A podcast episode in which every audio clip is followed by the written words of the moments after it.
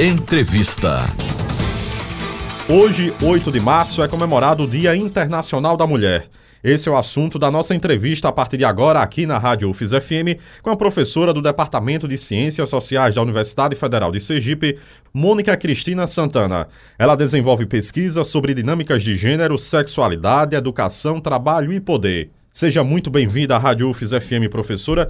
Inicialmente eu gostaria de saber, quando o assunto é a participação feminina de um modo geral, Quais são as questões mais urgentes, professora? Boa tarde. Boa tarde, Sufa. Obrigada, obrigada. Obrigada, inclusive, por essa apresentação. Muito, muito honrosa. Obrigada. Na realidade, essa participação ela precisa acontecer em, em todos os, os, campos, né? em todas as esferas. A gente, você mencionou educação. educação é fundamental.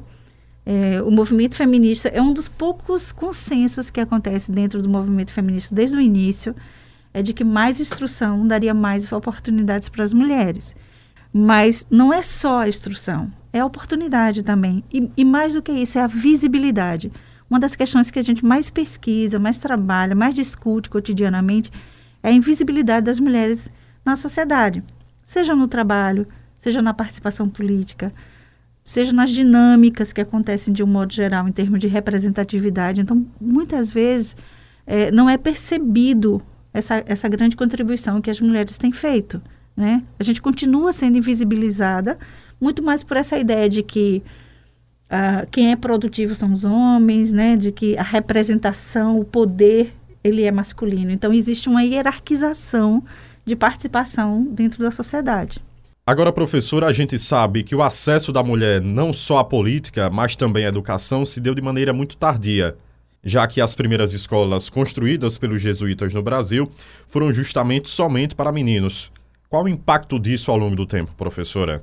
Então, as primeiras escolas eram realmente só para meninos, e quando começaram a surgir escolas para as meninas, eram escolas muito mais preparatórias para o trabalho doméstico.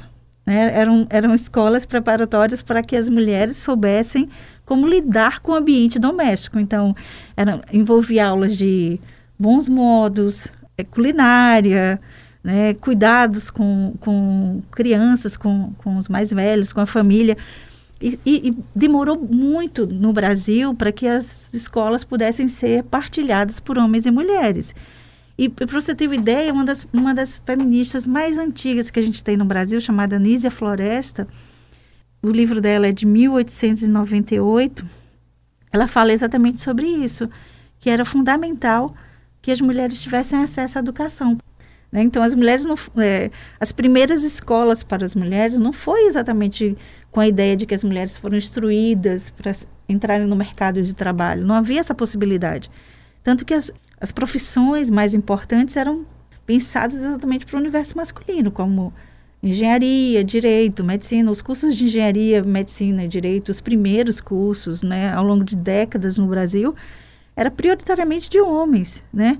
Ah, quando alguma mulher entrava, por exemplo, no curso de medicina, a gente tem uma, uma, teve uma médica é muito famosa que foi estudar na, na Universidade Federal da Bahia, havia um direcionamento muito grande para especialização é, nas, nas áreas em que fossem cuidadas por mulheres, por exemplo, para que fossem pediatras, para que fossem ginecologistas, exatamente porque achavam que aquela era uma função feminina. Né? Então, a ideia de papéis distintos para homens e mulheres tanto sempre existiu na sociedade e também no mercado de trabalho como um todo.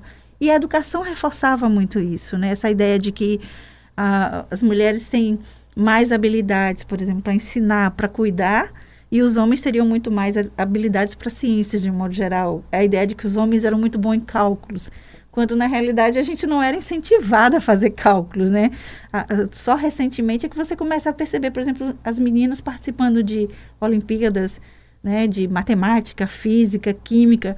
Se você for analisar, por exemplo, recentemente eu vi um, um, uma competição internacional, quer dizer, antes, recentemente a gente fala antes da pandemia, de cubo mágico, que é algo que é dificílimo, né?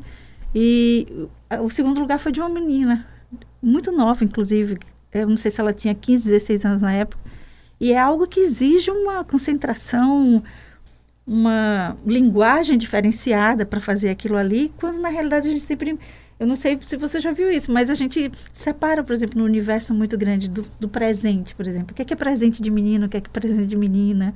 Por que, que existe toda essa diferenciação? Quando engravida, o que é um chá de revelação? É você dizer que né? Quando, não sei se você já foi, já viu, eu, eu fico acompanhando pela internet, eu nunca fui para nenhum.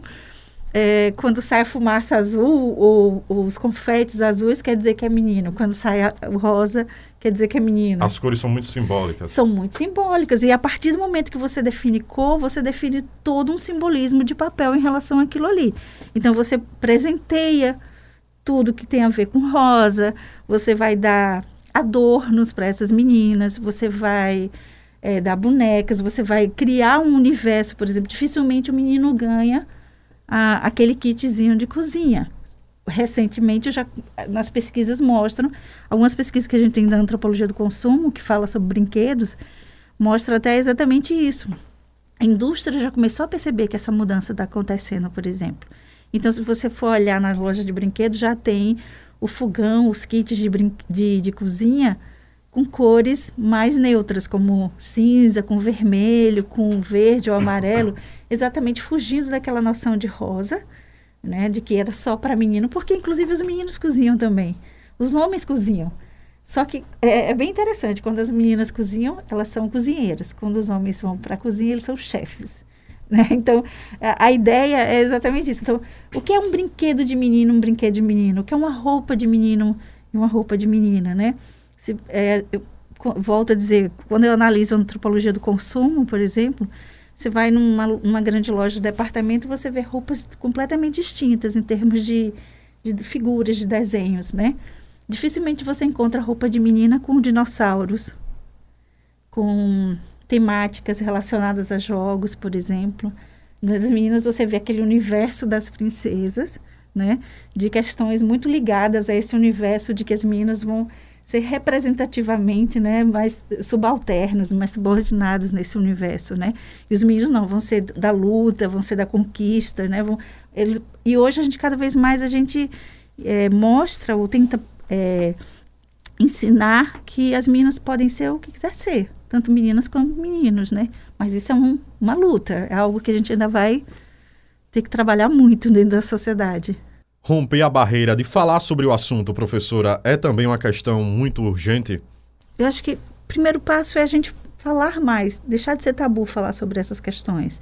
Né? Não, não só fala sobre essas questões de gênero ou falar sobre essas diferenças, não são só as feministas que falam sobre isso.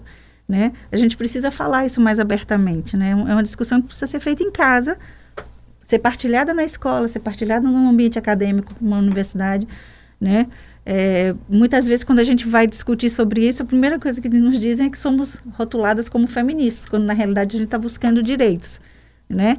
É, e as pessoas entendem o feminismo de uma forma extremamente distorcida, né? A ideia de que nós estamos brigando, quando na realidade a gente está buscando é, equidade, né? É, somos direitos mesmo. Participação. Então, essa participação na política, que a gente deseja que aconteça muito mais. O voto é uma grande conquista para a gente. Mas, infelizmente, nós não votamos ainda em nós mulheres. Né? Não quer dizer que porque nós votamos, nós votamos em mulheres. Né? Não acontece isso né, diretamente dessa forma. Então, a, a, instrução é necessária, a discussão é necessária, precisa se discutir isso com menos tabu, sabe? Com menos preconceito em relação a esse tipo de discussão, com mais inserção mesmo no mercado de trabalho. É, valorizar o trabalho das mulheres de um modo geral é necessário, né? Essa, a gente ainda é muito desvalorizada em termos de trabalho, como se nós não tivéssemos capacidade e competência. Né? Então, é necessário que haja essa valorização, essa valorização de salários também, porque enquanto a gente continua recebendo menos, as nossas oportunidades também vão ser menores. Os dados mostram, principalmente do IBGE, que a maior parcela do salário das mulheres ela, ela é revertida para família, para os gastos com alimentação, educação, saúde familiar, né? E, e a gente precisa perceber que quanto mais mulheres estiverem no mercado de trabalho, menos desigualdade a gente vai ter no país também, né? Quanto mais mulheres trabalhando, esse nível de pobreza que a gente tá, vive hoje no Brasil vai diminuir também. Então, é necessário que haja essa oportunidade para as mulheres. E por incrível que pareça, o que acontece no, nos momentos de crise, como agora, que a gente está vivendo uma crise imensa, né, nesse momento de pandemia, é, o número de mulheres desempregadas aumenta, né, nos empregos informais, né? Então, na realidade, isso gera uma pobreza muito grande para o país como um todo, né? E uma desigualdade acentuada, né? É isso que a gente percebe cada vez mais. E o que a senhora pode falar, professora, sobre a importância da discussão de gênero, não só em casa, não só na educação básica, mas também no ensino superior, na educação de um modo geral, no processo de escolarização? Eu acho que é fundamental, em todas as esferas. É, tudo que se relaciona à educação, eu acho que ele, ele precisa ser permeado em todas as fases. Não existe um, o, o que vai mudar é a discussão que você vai abordar em cada fase. Né? Por exemplo, com a criança você pode começar a questionar exatamente isso. Você só gosta de azul? Você só brinca de, de brinquedos para mim? Existe brinquedo de menino? Existe brinquedo de menina? As meninas não podem brincar de bola? Por que não? Né? Então a gente começa a, a fazer esse questionamento desde cedo. Então, é, esse é um questionamento já feminista, de algum modo, porque você está buscando exatamente questionar certas bases que são aceitas socialmente, né? Então, você começa a fazer isso no ensino médio, no fundamental, você vai para o ensino médio, e na universidade mais ainda, porque você pode questionar exatamente isso. Quando uma mulher chega para mim e diz, eu não sou feminista, aí eu, eu, eu sempre estranho, porque eu disse, mas a, as lutas para que você chegasse à universidade foram lutas feministas. Foram conquistas feministas para que você tivesse direito a estar na universidade, a, a, escolher o curso que você quer escolher, porque até então, uh, algumas décadas atrás, existia essa, esse funil em relação a, a, às escolhas, né? Então, tinham cursos majoritariamente masculinos, majoritariamente femininos. Hoje você pode escolher o que quiser, né? Uh, o votar, que como você falou, é, é, fundamental a participação das mulheres. Então, na realidade, a gente vai ampliando o nível de discussão. E eu, eu sempre digo que é uma discussão de formiguinha. É aquela discussão que você tem que fazer ela diariamente, um, mesmo que não seja de uma forma grandiosa, panfletária, sabe? No sentido de trazer teóricos para a abordagem, mas até no questionamento. As oportunidades que você teve até aqui foram como você conquistou essas oportunidades? Quais são as dificuldades que você tem? E a gente pode questionar isso dentro da universidade. A universidade é um espaço que dá essa liberdade para as mulheres. Tem uma pichação famosa ali no muro, que eu não sei se existe mais, porque faz tempo que a gente não vem aqui, que, que eu, toda vez que eu passava, eu, eu parava e ficava olhando, e muitas vezes com os alunos. Eu dizia, tinha uma, uma pichação que dizia assim, o que, que você deixou de fazer por ser mulher? Muitas vezes eu parei para ficar olhando aquela pichação e eu imagino que muitas mulheres deixaram de fazer alguma coisa. Seja ir a um local, porque aquele local aparentemente era mais perigoso para a mulher, né? Deixar de vestir determinadas roupas, né? Deixar de fazer determinadas escolhas. Né? Então, o ser mulher sempre foi uma barreira. Houve barreiras. E aí a gente continua existindo essas barreiras. Então a gente precisa questionar o porquê dessas barreiras para conseguir rompê-las. Se você não se questiona, você dificilmente vai conseguir romper. Né? Então, na realidade, a, a, discussão ela pode começar desde cedo, desde muito pequeno. Quando você pergunta, ah, é uma menina ou um menino, o que, que vai mudar ser uma menina ou um menino? É você começar a direcionar o modo de educar né? Desde cedo. É isso que, se, é isso que acontece na nossa sociedade. Então, se você quebra essa barreira de não faz diferença ser menino ou menina, mas ser um filho, né? Criar para uma sociedade mais igualitária, mais respeitosa, mais empática. Isso aí você pode fazer com meninos e meninas, né? Então, é, ser carinhosa, ser gentil, ser respeitoso, não, não é uma qualidade somente feminina. É uma qualidade que tem que ser o ser humano como um todo, né? Então, você começa a ensinar isso desde pequeno e vai ampliando até chegar nesse universo acadêmico que a gente vive. Pegando o gancho aí, professora, do acesso da mulher à educação, especialmente ao ensino superior, elas são maioria nas universidades. Mas quando a gente olha para o mercado de trabalho, os números são inversamente proporcionais. O que está por trás disso, professora? Exatamente. Então, é, os dados da, da UF são, são bem interessantes, né? Ingressantes em 2020 do sexo feminino 3.647, do sexo masculino 3.507, ou seja, uma diferença relativamente muito pequena.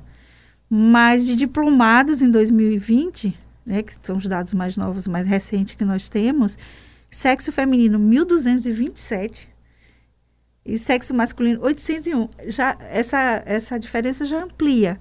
Mas infelizmente, quando isso parte para o mercado de trabalho, não é a realidade dessa mesma forma, há um revés no mercado de trabalho. Às vezes, com o mesmo currículo, as, as empresas optam por contratar mais mão de obra masculina. Claramente, é, há setores que verbalizam dessa forma, dizendo que as mulheres vão faltar mais, as mulheres vão se preocupar mais com a família, né, vão, vão ter demandas físicas maiores do que os homens, né, como se é, a competência dela fosse deixada de lado, fosse excluída, fosse um, um ponto menos valorizado.